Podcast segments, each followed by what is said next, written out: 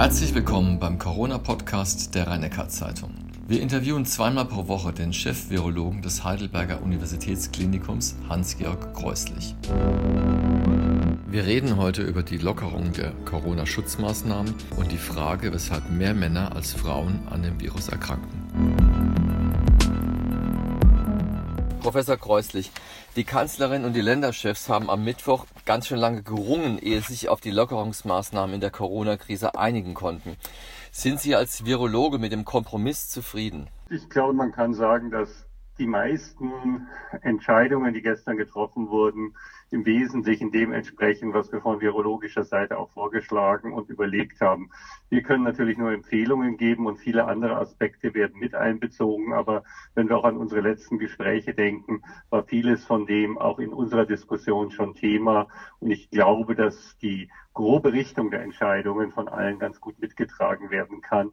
Sicherlich gibt es Einzelentscheidungen, wo der eine oder andere unzufrieden ist oder andere Erwartungen hatte und das ist vielleicht ja auch in manchen Fällen berechtigt. Dann will ich gerade mal ein paar von den Einzelentscheidungen äh, abklopfen mit Ihnen. Das Thema Schulen, da folgt ja also auch Baden-Württemberg genau Ihren Empfehlungen, genauso wie wir letzte Woche gesprochen hatten, dass Sie auch sagten, ja, die Abschlussklassen sollten möglichst bald wieder unterrichtet werden.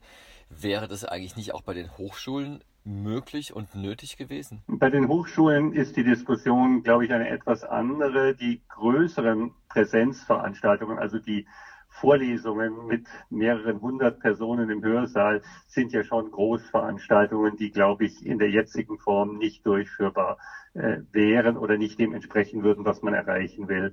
Die Frage, wie man solche Veranstaltungen besser löst, ist ja eine, die konkret von den Hochschulen momentan intensiv angegangen wird und wo sehr stark auf digitale Lernformate gesetzt wird. Also Vorlesungen, die dann gefilmt werden und im Internet für die Studierenden zugänglich sind, aber auch Veranstaltungen in kleineren oder mittelgroßen Gruppen, die dann live äh, gestreamt werden und in die Diskussion gesetzt werden. Ich denke, dass die größeren Veranstaltungen, wo eine große Zahl von Studierenden in einem Raum ist, im Moment noch ausgesetzt bleiben müssen. Dann schwenken wir mal kurz um zum Freizeitbereich. Also es finden ja keine Veranstaltungen statt, keine Konzerte bis Ende August. Wäre es da eigentlich nicht schön gewesen, wenn man Restaurantbesuche jetzt bei strikter Einhaltung von Abstandsgeboten wieder erlauben würde? Ich glaube, es gibt da eine Folgediskussion. Äh, die Situation mit Restaurants ist logischerweise deswegen schwieriger, weil man schlecht mit Mundschutz essen und trinken kann. Das ist relativ trivial.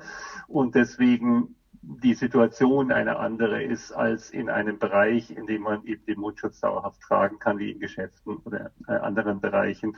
Ich denke, die Diskussion über Restaurants wird vermutlich in den nächsten Wochen zunehmen und ich würde mal davon ausgehen, dass in einer der nächsten Runden äh, die Diskussion darüber, dass man dort auch Lockerungen schafft, beginnen wird ich glaube, dass die momentane Entscheidung sich hauptsächlich darauf beschränkt hat, die Bereiche, wo man dann tatsächlich durch konsequentes Tragen von Mund-Nasenschutz die die Möglichkeit der Infektion verringern und den Schutz der anderen deutlich verbessern kann, dass man das in den Vordergrund gestellt hat. Solange wir keine Impfmöglichkeit haben, also keine, keine flächendeckende Impfung, bleibt die Situation ja relativ unverändert.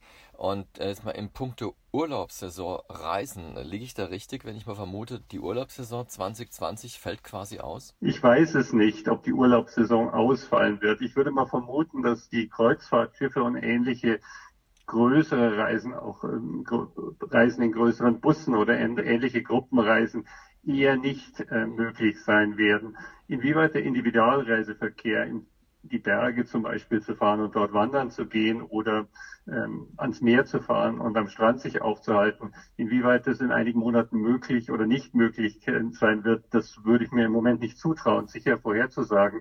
Meine persönliche Einschätzung ist aber, dass das durchaus denkbar sein wird, im Sommer dann auch äh, in, unter Beachtung dann noch geltende Vorsichts- und Hygienemaßnahmen Individualreisen durchzuführen. Wir haben ja auch eine Situation, dass wir anders als vor einigen Wochen noch nicht mehr von einzelnen Risikogebieten zum Beispiel in Europa reden können, sondern viele Regionen und viele Länder in Europa betroffen sind, so dass ich schon mir vorstellen könnte, dass auch der Grenzverkehr nicht für sehr lange Zeit äh, geschlossen bleiben muss. Wobei die EU-Kommission ja schon verkündet hat gestern, bis Ende Juli bleiben die Grenzen auf jeden Fall geschlossen und dann bleiben ja nicht mehr viele Urlaubsmonate übrig. Ich wollte noch ein äh, Wort sagen zur Maskenpflicht, beziehungsweise zur Maskennichtpflicht. Das hat mich jetzt gewundert, dass es äh, lediglich bei einer Empfehlung geblieben ist. Liegt es schlicht daran, dass immer noch zu wenige Masken verfügbar sind? Das ist meine Vermutung. Ich kann Ihnen das natürlich nicht genau sagen. Ich war bei der Runde der Ministerpräsidenten und der Kanzlerin nicht dabei. Ich weiß nicht, wie es genau diskutiert worden ist, aber ich würde vermuten, dass es ausschließlich daran liegt, dass ähm, eine Maskenpflicht voraussetzt, ähm, dass auch garantiert werden kann, dass jeder eine Maske zur Verfügung hat.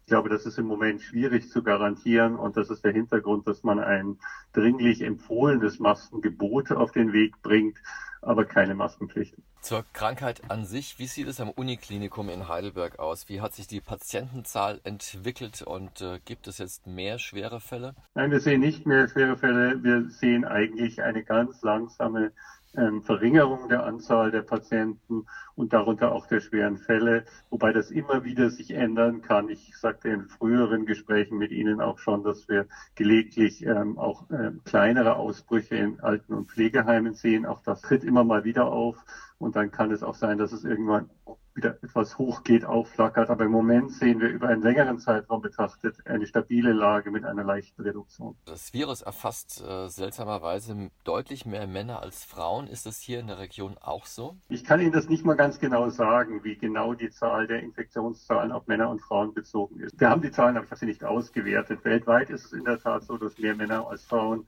betroffen sind, äh, unter denen, die identifiziert worden sind. Ich hatte Ihnen ja in früheren Gesprächen schon mal gesagt, wir sind nicht ganz sicher, wie hoch die Dunkelziffer ist und können nicht sagen, ob unter Umständen Männer stärker symptomatisch sind. Dafür spricht manches bei den schweren Fällen und man deswegen vielleicht bei Frauen mehr asymptomatische hätte. Und wenn man am Ende die Zahlen vergleichen würde, die Zahl der Infektionen möglicherweise sogar gleich sein könnte, aber die Verläufe etwas unterschiedlich sind. Das sind Fragen, die sicherlich in der Forschung in den nächsten Wochen und Monaten geklärt werden. Wenn wir gerade bei der Forschung sind, äh, gibt es Neuigkeiten von der Taskforce, von der regionalen hier? Die Taskforce tagt jeden Tag, beschäftigt sich jeden Tag mit der Lage am Klinikum äh, hinterfragt zum Beispiel auch die Bestandszahlen, haben wir genug von allem, was wir brauchen. Da gibt es immer wieder kritische Situationen, weil in allen Bereichen Lieferschwierigkeiten, Lieferengpässe bei vielen Firmen existieren. Zum Glück konnten die bisher, und so sieht es auch für die Zukunft aus, immer geregelt werden, bevor wir in einen echten Engpass gekommen sind. Aber es ist schon eine aufwendige Aufgabe auch für die Beschaffungsabteilungen am Klinikum, diese Dinge immer zeitnah zu regeln und sicherzustellen, dass keinen Tag irgendetwas nicht durchgeführt oder nicht adäquat durchgeführt werden kann, weil Materialien oder Reagenzien fehlen. Das ist eine schwierige Aufgabe im Moment, weil einfach der weltweite Markt mit sehr hohen Anforderungen für alles, was mit Covid-19 und SARS-Coronavirus 2 zu tun hat, befasst ist. Auf was freuen Sie sich am meisten in der Nach-Corona-Zeit? Das ist schwierig zu beantworten. Über die Frage habe ich ehrlich gestanden auch noch nicht nachgedacht, weil ich im Moment relativ stark damit eingebunden bin, mich mit den Dingen zu beschäftigen. Wahrscheinlich einfach die Tatsache, dass man mit einem normalen Arbeitstag, mit seinen normalen Aufgaben sich beschäftigen kann und nicht ständig das Gefühl haben muss, allen möglichen Dingen, die eigentlich auch wichtig sind und die man erledigen müsste und auch erledigen will und die für viele Menschen und für äh, viele Kolleginnen und Kollegen von Bedeutung sind, dass man denen nicht nachkommen kann. Da gibt es immer viel Verständnis und alle sagen, ja, wir verstehen es, aber im Grunde ist es schon eine unglückliche Situation, dass Dinge, die normalerweise in kurzer Zeit erledigt werden können und umgesetzt werden können, im Moment liegen bleiben müssen. Und ich würde mich sehr freuen, wenn wir das wieder aufholen können. Aber das heißt natürlich schon, dass äh, dieses Jahr äh, ist noch geprägt von Corona. Ich denke, wir werden in diesem Jahr nicht, nicht von dieser Geschichte komplett wegkommen. Ich hoffe sehr, dass wir im Sommer in einer völlig anderen Situation sind und auch nicht mehr regelmäßig in einem Podcast darüber miteinander reden müssen, obwohl ich das gerne tue. Okay, gut. Schönes Schlusswort, Professor Kreuslich. Ich danke Ihnen. Das war der siebte Teil des Corona-Podcasts mit Hans-Georg Kreuslich, dem Chef-Virologen an der Universität Heidelberg. Die Fragen stellte Klaus Welzel. Die nächste Folge gibt es in der kommenden Woche.